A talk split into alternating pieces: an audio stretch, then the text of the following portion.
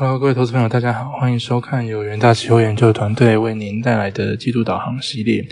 那本集的内容呢，将带您看到第四季金属期货的展望，重点一样放在啊我们最关心的黄金跟铜哦。那黄金的部分是因为升息的前景关系，可能会继续的承压。那在升息的一个状况之下，连带导致说市场对于目前这个经济展望的看法哦比较暗淡一些。那在经济疑虑的影响之下，也让同事哦相对的表现比较弱势。好，首先看到这一次的一个大纲哦，那分为黄金的一个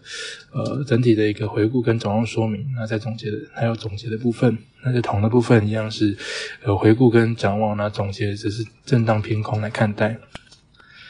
那我们可以看到，这个是呃今年以来这个整体金属市场的一个表现哦。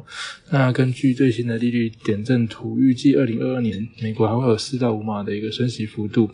表示说十一、十二月都可能有再度升息的一个可能。那升息让美元走强之外，也让这个非美元付款的海外投资人在买入金属的时候成本垫高。所以说，在这样的一个情况之下，可以看到啊，大部分的金属都因为这个呃美国升息导致美元。呃，升值的一个情况之下是呈现明显的一个下跌。那除了镍跟钯金有相关的这个新能源题材来支撑，然后以及这个呃俄战争导致做这个供应有所吃紧的影响之下，哦是呈现逆势上扬的情况。那在第四页的部分，我们可以先看到，在这个呃欧美收紧政策的一个情况之下，就导致说黄金的魅力是大幅的下滑。那呃，美国联准会在九月的时候是连续第三次的升息三码嘛，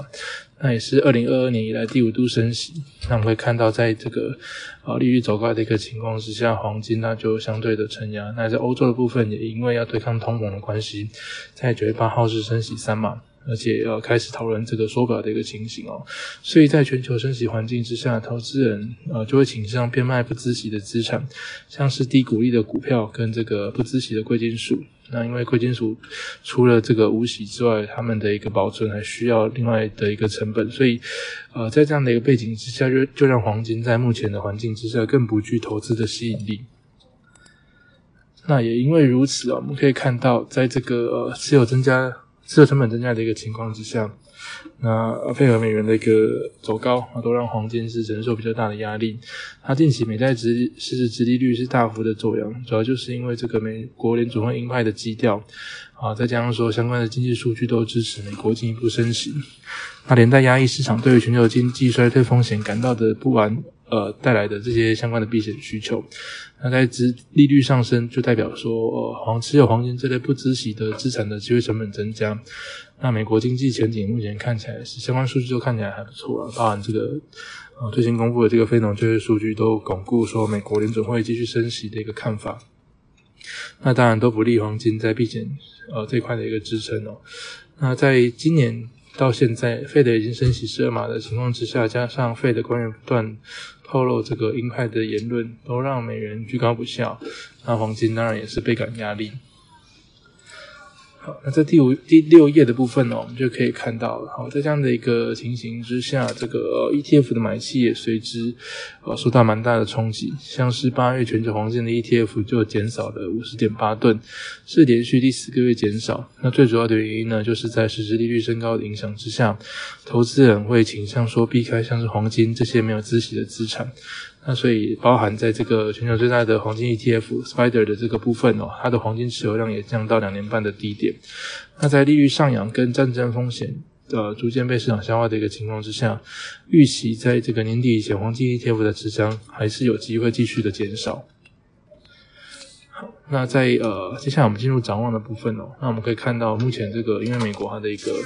呃通膨的数据还是比较偏高的一个情形之下啊，从右边这张利率点阵图也可以看到，在十一月跟十二月都还有进一步升息的机会，到甚至到啊明年二月还会有再升息一码，之后可能才会这个暂停升息的一个动作。那另外一方面，在实体需求的部分哦，印。度它是全球第二大的一个黄金需求国嘛？那七月的时候，瑞士对印度的黄金出口量是比六月的这个七点六七吨哦，增加了大大概到十五点八吨。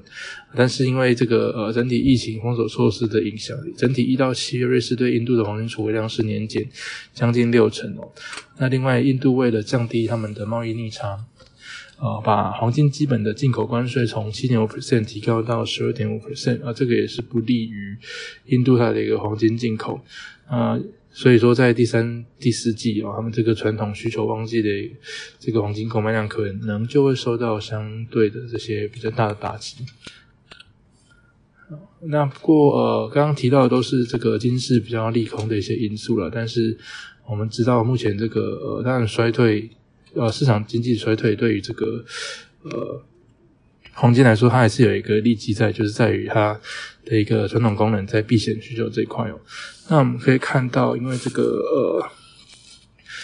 像是这个近期这个主要经济体的制造业 PMI 都呈现这个呃下滑，或者是说在这个荣枯分水岭以下的一个状况。那经济合作发展组织也把二零二三年全球经济增长预估从二点八 percent 再下修到二点二 percent，那其中对这个欧洲经济的展望更是比较悲观一些哦。他们预期说，这个欧元区二零二三年成长率大概从一点七 percent 会大幅下修到仅零点三 percent。那其实不止 OECD 的，包含 IMF 啦、世界银行或是亚洲开发银行等等，对于明年的一个经济展望看法都比较呈现悲观的一个预期。那这一块可能就会吸引部分的一个黄金避险买气。好那所以整体来看，在第十页这个是黄金展望的总结在通膨居高不下的背景之下，美国还会延续他们升息的一个步调，也就是说，美元它可能有机会会继续维持在比较高档的状况。那当然就会使这些以美元计价的资产哦相形失色了。那另外，在升级的情况之下，也会带动实质利率的走高。那这一类这个部分也会增加黄金的持有机会成本，导致说这个 ETF。黄金 ETF 的部分受到抛售，那所以整体来看，在第四季黄金的一个展望部分，可能还是会比较偏向呃这个弱势来看待。好，那接着我们进入到这个铜的一个部分哦。那首先我们可以看到，呃，一般来说，对于这个铜价影响最大的，当然是在它主要需求国中国的一个经济表现嘛。那我们从这边的数据来看到。呃，中国的购买力目前是看起来是比较弱一些哦。中国海关公布的进口数据显示说，八月的一个进口年增零点三 percent，是逊于市场预期。那主要是因为疫情爆发，就是扰乱的供应链跟需求嘛。那再加上说他们当地的一些限电措施，因为极端天气的影响，那也损害了这个相关的一些生产活动。那另外美元走强也为进口带来的压力，所以在进口生产放缓的一个情况之下。可能预期也不会有太快的一个缓解。那另外，呃，目前拖累铜价还有另外一个主要因素就是美元升值嘛。那相对来说，人民币就呈现贬值的情况。这也表示说，全球最大消费国这个中国，他们需要支付更高的价格来购买铜，那可能就会影响到一些采买的意愿。那在第十二页的部分呢，我可以看到这个跟同价比较，呃，同需求更相比较相关的在于这个房地产这块。那其实以中国跟美国近期的一个呃房市数据来看，也不是说呃太令人振奋了。包含说一到八月中，中国房地产开发投资是年减七点四 percent，那跟这个前几个月相比，这个是有进一步恶化的一个状况。那跌幅续创二零二零年三月以来的最大。那因为在然后中国政府收紧对房地产行业的控制之后，房地产活动受到抑制。那也拖累了中国的一个消费需求。那除了在房地产这块，它下游的这些家电需求也应该受到冲击。那当然就是更不利于铜的需求。那以美国的角度来看，他们九月的 NHB 房产市场指数大概是四十六，是创二零二零年五月以来新低，也低于预期的四十七。那这个目前这个指数已经是连跌九个月，创二零零七年美国房市啊这个崩溃以来最大的一个跌幅哦。好那以供给面的角度来看，这个中国经验产出增加也不利于铜价的发展。嗯，目前他们的一个加工费从 这个是有明显上升的一个情况，截至九月十六号为止，大概是八十一点六美元每吨，跟八月初是上调八点八美元，一吨。然后在这个 TC 再度明显上升的一个情况之下，也呼应到铜矿供应呈现恢复的一个趋势。所以可以看到，八月中国进口铜矿砂跟金矿大概两百二十七万吨，是年增二十点四 percent，月增也有将近二十 percent 的水准。那在这个铜矿供给增加的情况之下，中国当地的精炼铜产出也跟着呃随之增加。那另外从九月的排产计划来看，中国冶炼厂已经完全摆脱限电的影响，检修集中度也不高的情况之下，这个呃预期九月的这个啊乃至十月、十一月的这个精炼铜产量都会进一步的一个恢复成长。那不过，在这个上游的这个铜矿供给部分呢，还是留意到印呃智利这个最大铜产国，它的一个供给还是有受到一些呃不同因素的干扰，像是这个近期这个有一些抢劫的事件啊，导致说他们的铁路运输受到一些牵制。那另外，呃相呃就是有呃不定时会发生的一些罢工的一个活动，也让这个呃全球最大铜矿埃斯康迪达它的一个。呃，产量或者说生产活动受阻，所以呃，整体来看，七月的这个智利产铜呃矿产铜产量是年减九 percent，那等一到七月铜产量也是大概年减六点六 percent 的水准。那在展望的部分呢，我们会看到目前这个呃。同是最大的一个负面因素，当然在于这个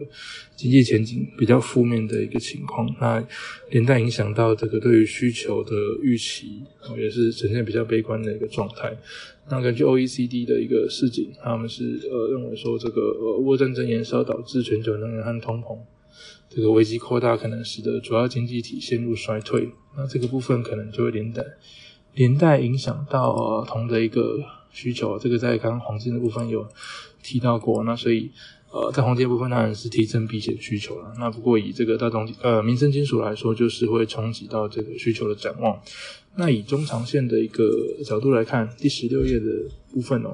呃，其实在绿能需求发展这一块，还是未来一段呃这个中长期支撑同市的一个主要力道。那包含说在电网投资的部分，一到七月，中国电网投资完成额是年增九点九 percent。那澳盛银行认为说，中国计划至二零二五年达成可再生能源发电一千两百啊百万这个瓦的一个产能哦，会额外增加三百万吨的铜需求。那包含来自太阳能发太阳能发电跟风力发电的铜需求，预估将增加每年一百万吨的水准。那另外比较值得注意的，在这个。呃，新能源车销售这块哦，中国新能源车的一个销售持续延续他们比较快速的一个成长，那市占率也是持续的提高。呃，中国工信部甚至表示说会。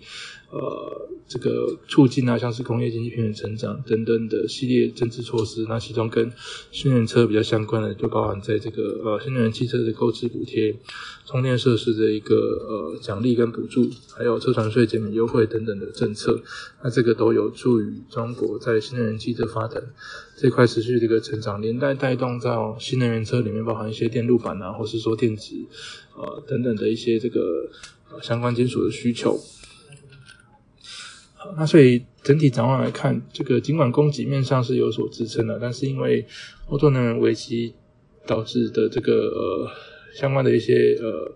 需求萎缩的一个议题，然后配合说中国疫情反复，那风控措施在近期又有提高的一个状况，都影响到整体需求前景。同时，美国延续激进升息的一个步调，那也会啊让这个美元。升值之外，那另外呃冲击到这个全球经济展望的一个影响，那所以相关的风险商品会随之承压。整体来看，在第四季铜价表现可能也不会有啊太多的一个空间。那整体会预计是以这个震荡偏弱的角度来看待。